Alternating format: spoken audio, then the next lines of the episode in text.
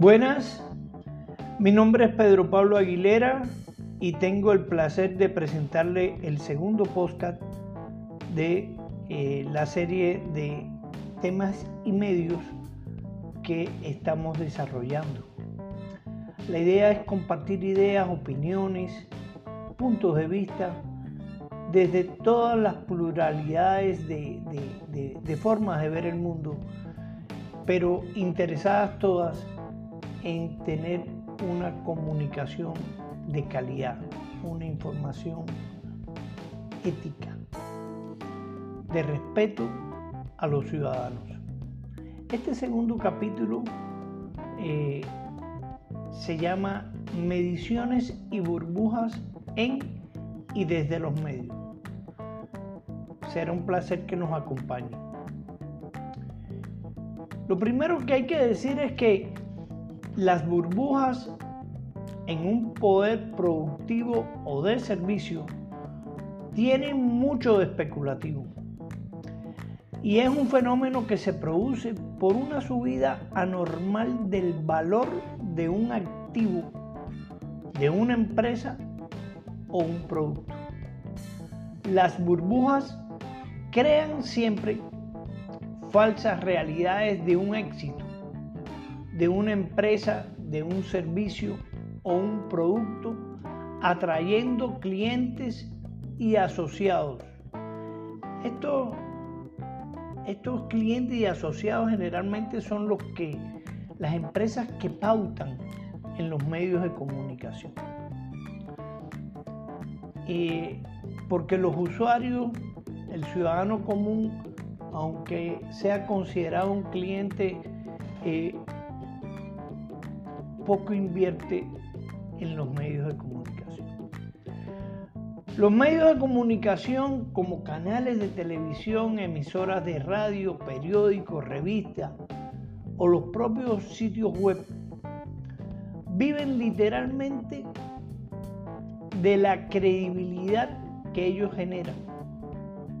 Esa es la fortaleza desde la información que ellos generan en una sociedad que podemos verla como usuario, como cliente o como audiencias diversas vistas desde diferentes criterios como pueden ser grupos de edad, niveles de ingreso, intereses, nivel educativo, género, entre otros criterios. La historia de los medios muestra la aceptación de ellos eh, a ser valorada desde diferentes factores, eh, como pueden ser eh, la posición editorial de un medio, el costo del propio medio, el nivel de credibilidad por la calidad periodística de sus productos y de sus comunicadores o periodistas en cada medio. Sin lugar a duda, todos los medios buscan una posición dominante frente a los demás y ha sido una lucha que en las últimas décadas eh, se ha visto reflejada a través de los famosos y muy cuestionados ranking, estudios generales de medios y mucho más recientemente, a partir del siglo XXI, pero especialmente del 2010 hacia acá, bajo las diversas métricas como la de Comscore. Pero Comscore no es la única empresa de medición o sistema de medición métrica, como veremos. En Colombia han existido otras muy famosas y siguen existiendo, como IVOPE, con sus estudios de medios, el Estudio General de Medios y eh, Google Analytica, con los servicios de Google Analytica que eh, junto con Comscore eh, se centran últimamente o desde siempre eh, en las métricas de eh, el consumo de medios en internet. En el caso de Concord, que es el que me quiero centrar, es una empresa norteamericana que surge en el año 1999 y es una compañía de investigación con metodologías de marketing en Internet. Ese es su segmento de investigación. Y que proporciona datos de marketing y seguimiento de todos los datos a través de Internet con el fin de estudiar el comportamiento en línea. Su posición la podemos catalogar hoy en día como nivel monopólico. Es la empresa que mayor nivel de presencia y fuerza tiene en América Latina. Eh, por ello, mostrar los exitosos resultados a través de Comscore ha sido en los últimos años como ganarse un Oscar, un Pulitzer o un Simón Bolívar, confundiéndose entonces al público entre los indicadores de posicionamiento de mercado con el posicionamiento de la calidad periodística. En realidad, los datos de Comscore muestran capacidad de poder llegar a los diversos públicos, los diversos mensajes, el nivel de consumo, el nivel de tiempo de permanencia de un usuario en un sitio determinado. Algo que realmente es muy importante e interesa a, las empresas para decidir dónde ubicar sus pautas publicitarias como fuente de garantía para ingresos de sus productos. Quedando la búsqueda de la calidad informativa, el valor de credibilidad o de calidad en un segundo plano o en un tercer plano como tal, porque los indicadores de Comscore no eh, penetran en los criterios de calidad informativa, sino en otros indicadores. La práctica para lograr ese éxito, engañosamente mostrado como sinónimo de buen periodismo, se me parece mucho a lo que en el campo de la política hace unos años atrás eh, hicieron partidos políticos, candidatos políticos,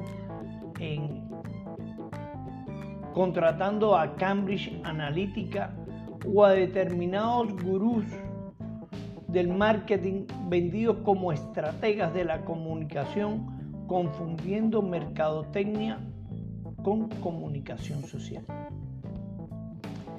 Y digo lo de engañoso fundamentalmente por el respeto a las audiencias, a los públicos, a los lectores, oyentes o televidentes que no saben y no se les explica la diferencia entre estos tipos de mediciones.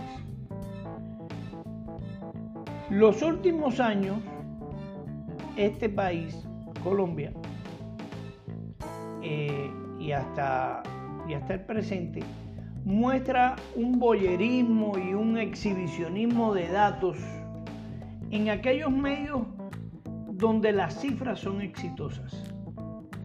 En los otros ha quedado el más absoluto silencio. Y me interesa hablarle de, esto, de, de estas métricas, porque justamente estamos viendo el debate internacional de gobiernos en Australia o en Francia o en la propia Comunidad Económica Europea sobre el desequilibrio entre los gigantes tecnológicos de Google y Facebook con los medios de comunicación. Ese debate de una u otra forma eh, llegará a, Colombia. Eso es un hecho. Y eh, debemos estar pensando ya en ello. Desde estas realidades, reconozcamos que hay una práctica que, que no se puede ocultar y que los medios de comunicación, en su afán de buscar aumentar el alcance, el ranking, ¿sí? Eh, de, sus, de su trabajo, eh, paga, paga, para que los contenidos, para que el canal de televisión, la emisora de radio, el sitio web, el canal de televisión tenga mayor y mayor alcance. Y eso no lo dejan a la decisión de las audiencias, del consumidor último, de usted, de mí. No. Eso eh, le dan un gran empujoncito eh, pagando a las redes sociales o a, o a los navegadores eh, en internet para que matemáticamente desde los famosos algoritmos eh, se aumente el nivel de audiencia, de penetración de, esos medios. Esto, eh, que como diría eh, mi hija, es muy feo, no es un delito, esto es lícito. Esto está permitido, es legítimo, económicamente está permitido, empresarialmente está permitido. ¿Sí? Eh, y esto lo explica muy bien eh, el periodista Guillermo Franco, que es para mí uno de los más serios estudiosos del tema eh, en el periódico La República eh, de Colombia, un diario con perfil económico muy interesante eh, y muy bien, eh, con un criterio periodístico muy, muy, muy interesante. Es decir, el ranking, el ranking de los medios está pago, está comprado y el que pague más, mejor se verá ante los otros. No es un problema de calidad, es un problema de pago. Eh, eso es lo que muestra Comscore. Casi todos los medios están en, en posibilidades de hacerlo. Y de hecho lo hacen, realmente lo hacen y lo hacen en mayor o menor medida, lo cual es muy triste porque al final el consumidor, el usuario, el lector, el televidente, al no saberlo, al no saber esto, al no entender esto, sigue creyendo que sus medios preferidos son de calidad y yo no estoy diciendo que no tengan calidad, pero que ese ranking no es de calidad, es a partir de criterios de penetración de audiencia en, en Internet y no de calidad periodística. Por lo tanto, usted y yo eh, Podemos estar equivocados en elegir este o cual medio como el mejor a partir de escuchar los resultados del top 10 de Comscore en Colombia. La calidad no necesariamente está ahí. Y eso es importante y es una responsabilidad del Observatorio de Medios en decirlo. Las redes sociales y los sistemas de búsqueda han venido cobrando y obteniendo grandes ganancias. A los medios de comunicación que por ese afán de, posicionamiento han continuado pagando y pagando cada vez más para tener mayor alcance en sus publicaciones. Esta realidad es la que en parte ha llevado a que los antiguos aliados, medios de comunicación, redes sociales y buscadores de los gigantes tecnológicos como Google y Facebook y vendrán después los de Apple y vendrán los de Amazon eh, muy rápidamente, eh, se verán enfrentados, pues eh, es una relación muy torcida, es una relación desequilibrada y que como en un matrimonio que se juran fidelidad y lealtad hasta que la muerte nos separe, llega un momento en que puede darse la ruptura. Y esta ruptura, como lo vimos en, en el podcast anterior, en Australia y en Francia ya ha llegado al divorcio, porque no quieren seguir bajo estas condiciones. Repito, a Colombia llegará esta situación y el Ministerio de Comunicaciones y los órganos de control tendrán que tomar partido en este debate, mucho más temprano que tarde. Los algoritmos de las empresas tecnológicas, sabemos que en estos últimos cinco años han sido una y otra vez modificados para reducir el espacio de esa información que no es paga.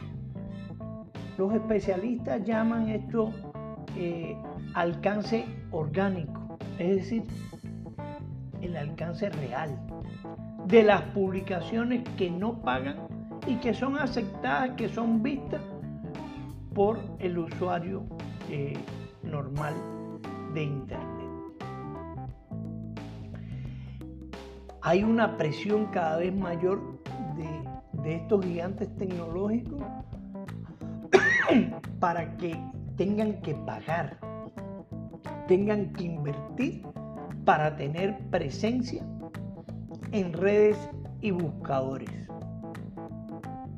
Las implicaciones para el periodismo, entendido como un ejercicio de producir noticias veraces o de entretenimiento con altos valores humanos, éticos, estéticos, que esté por fuera de los grandes medios que sí están dispuestos a seguir pagando, se verán excluidos, se verán marginados, pues las posibilidades de llegar a mayores audiencias tienen el peso no del criterio del oyente, del televidente o del lector, sino de los filtros misteriosos matemáticos que establecen los algoritmos y las posibilidades de ellos será menor si no tienen capacidad de pago. Finalmente, Permítame decirle que en Colombia, hoy en día, en el top 10 de los medios reconocidos por Comscore, 8 tienen el apoyo de los grandes grupos económicos colombianos. o como en el caso de semana del poderoso grupo Gilinski. La pregunta que me hago es, ¿hasta dónde seguirán estos grupos económicos favoreciendo a los gigantes tecnológicos, creando una burbuja mediática que muestra grietas por la frágil calidad informativa ante el desequilibrio entre el dinero que se da para la pauta y el dinero que se dirige a los equipos periodísticos para sus historias. Es una pregunta. Nos vemos en el próximo podcast. Muchas gracias.